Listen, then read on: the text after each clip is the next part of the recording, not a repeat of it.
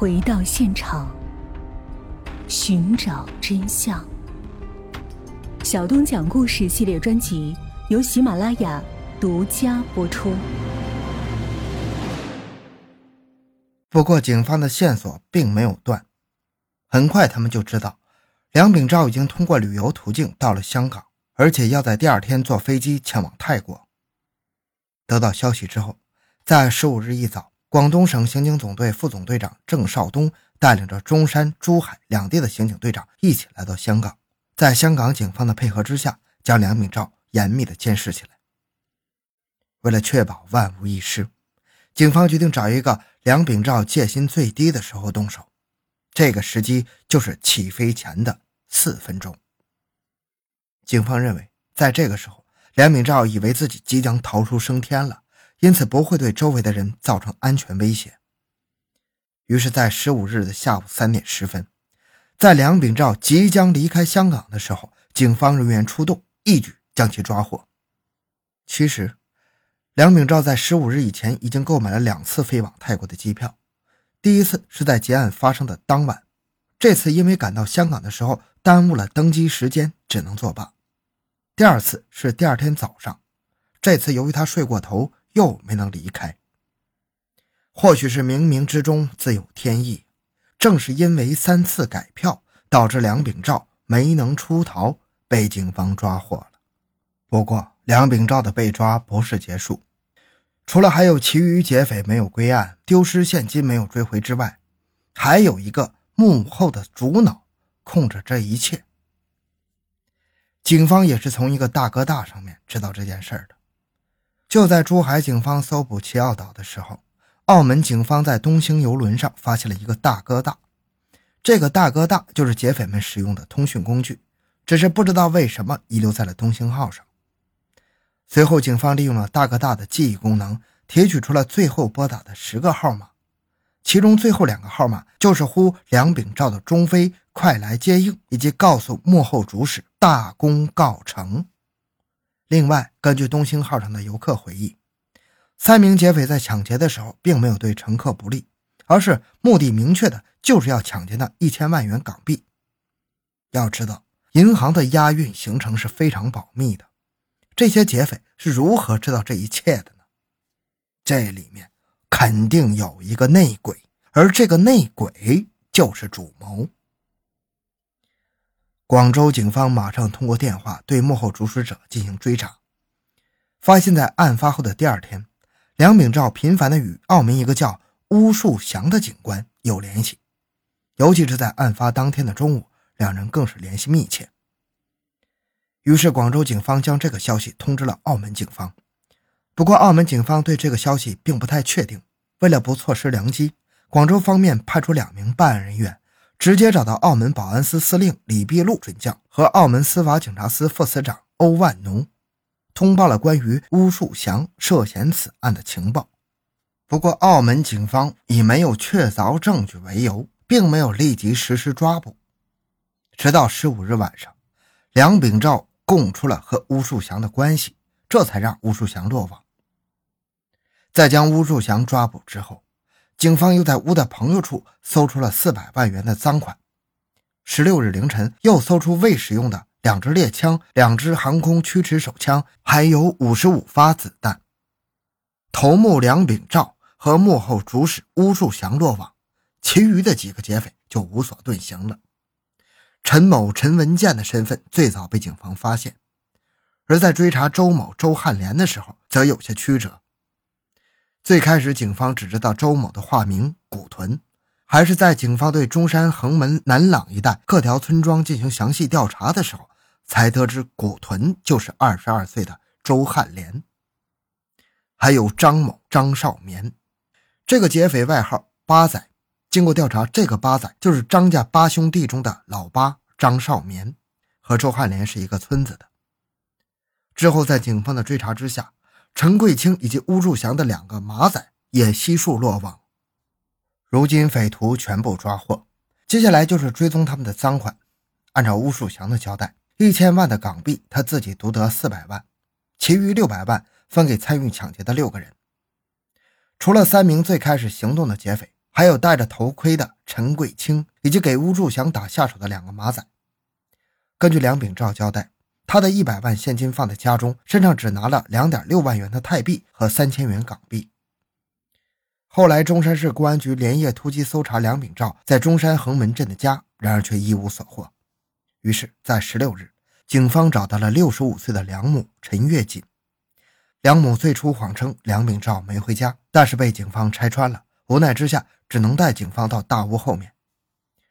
不过，警方在这里翻找了四个小时，只是在房内搜查了四万港币，还有在厨房里搜出了五块大哥大的电池和充电器。见到事已至此，梁母绝望的大喊：“死就死吧，让他去打靶了！”说完，梁母带着警方来到一个废置的房间，在烟囱的位置找出了一个行李袋，里面就是两支航空驱驰手枪和一支左轮手枪，还有十三发子弹。不过现金依然没有着落。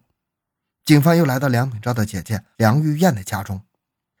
梁玉燕最初说她弟弟从不到她家，但是最后还是做贼心虚，说有些东西本来就是她的，让警方不能强夺。凭着这句话，警方认定赃款一定藏在梁玉燕家中。果然，在警方的全面搜查之下，藏在梁玉燕家中的九十万赃款全部追回。这九十万加上从梁母家中追回的几万现金，数额已经可以对上。之后。梁母陈月锦和梁的姐姐梁玉英因为窝藏赃物被公安机关收容审查。劫匪陈建文的赃款也被他随身携带。他最开始坐车到湖南，但是天网恢恢，还是被警方抓了回来。根据陈文建交代，他是小学毕业，初中只上了半年就开始混社会。最开始是跟着哥哥学厨艺，后来到梁炳照这里承包鱼塘。在五月份的时候，梁炳照悄悄对他说。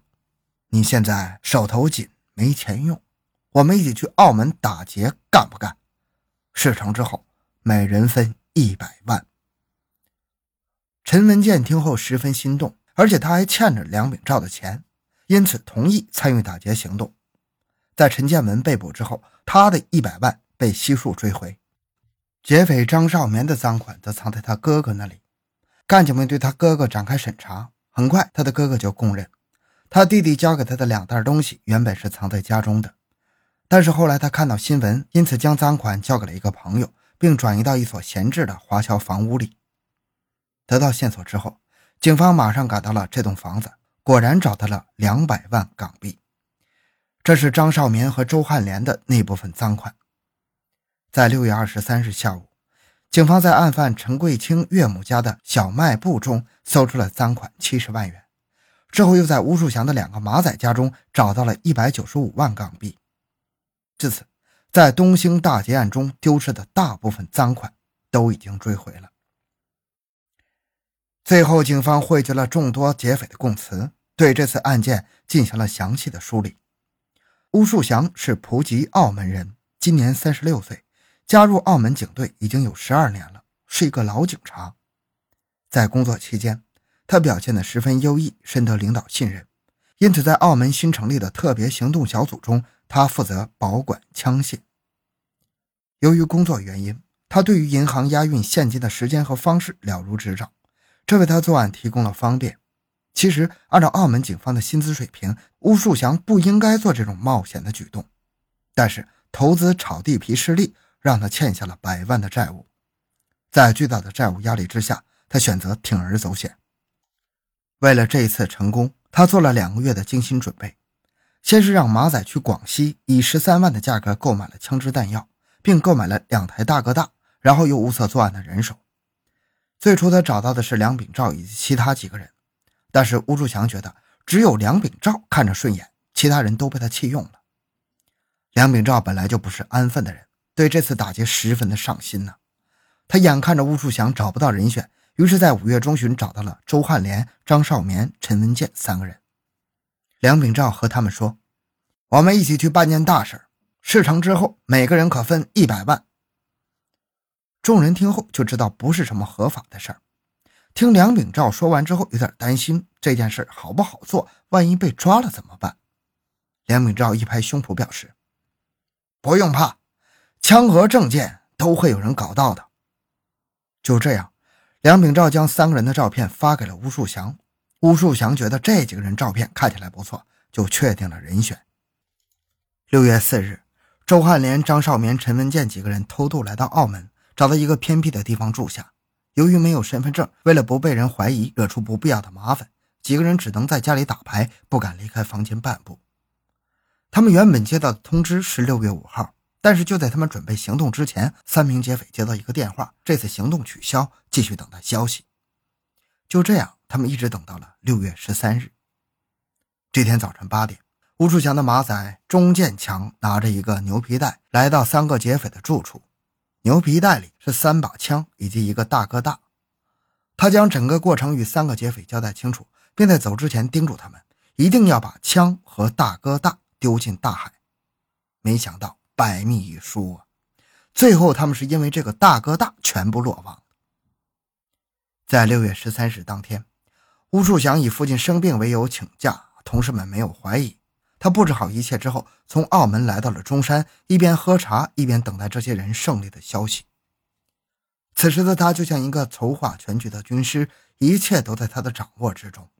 周汉莲等人这边，他们在茶楼等候的时候，吴树祥的另一个马仔将几张纸塞进他的口袋，然后离开了。周汉莲只有小学毕业，只知道自己的名字，其他的字都不认识。于是他急忙回到座位，让几个同伙辨认。才知道是当天十一点三十分澳门到香港的船票。几个人按照时间来到码头，又有人塞给他们三个手表和澳门身份证。对好时间之后，就开始行动了。三个人上船的时候，腰上都别着手枪。在检票的时候，他们十分担心呢，尤其是周汉莲。周汉莲不识字，如果检票员查他的身份信息，问到他名字，他一定会露馅的，因为身份证上的名字他不认识。只知道身份证上的名字是两个字的。好在由于此前没有发生过什么恶性事件，检票过程十分松散。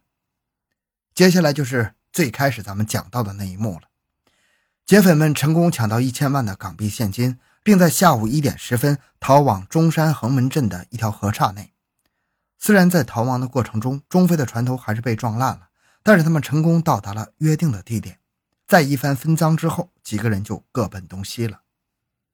在刚刚拿到钱的时候，所有人都十分兴奋的，尤其是乌树祥，他以一己之力策划了这场震惊粤港澳的大案，而且没有一丝的破绽，连他自己都认为自己是有大智慧之人。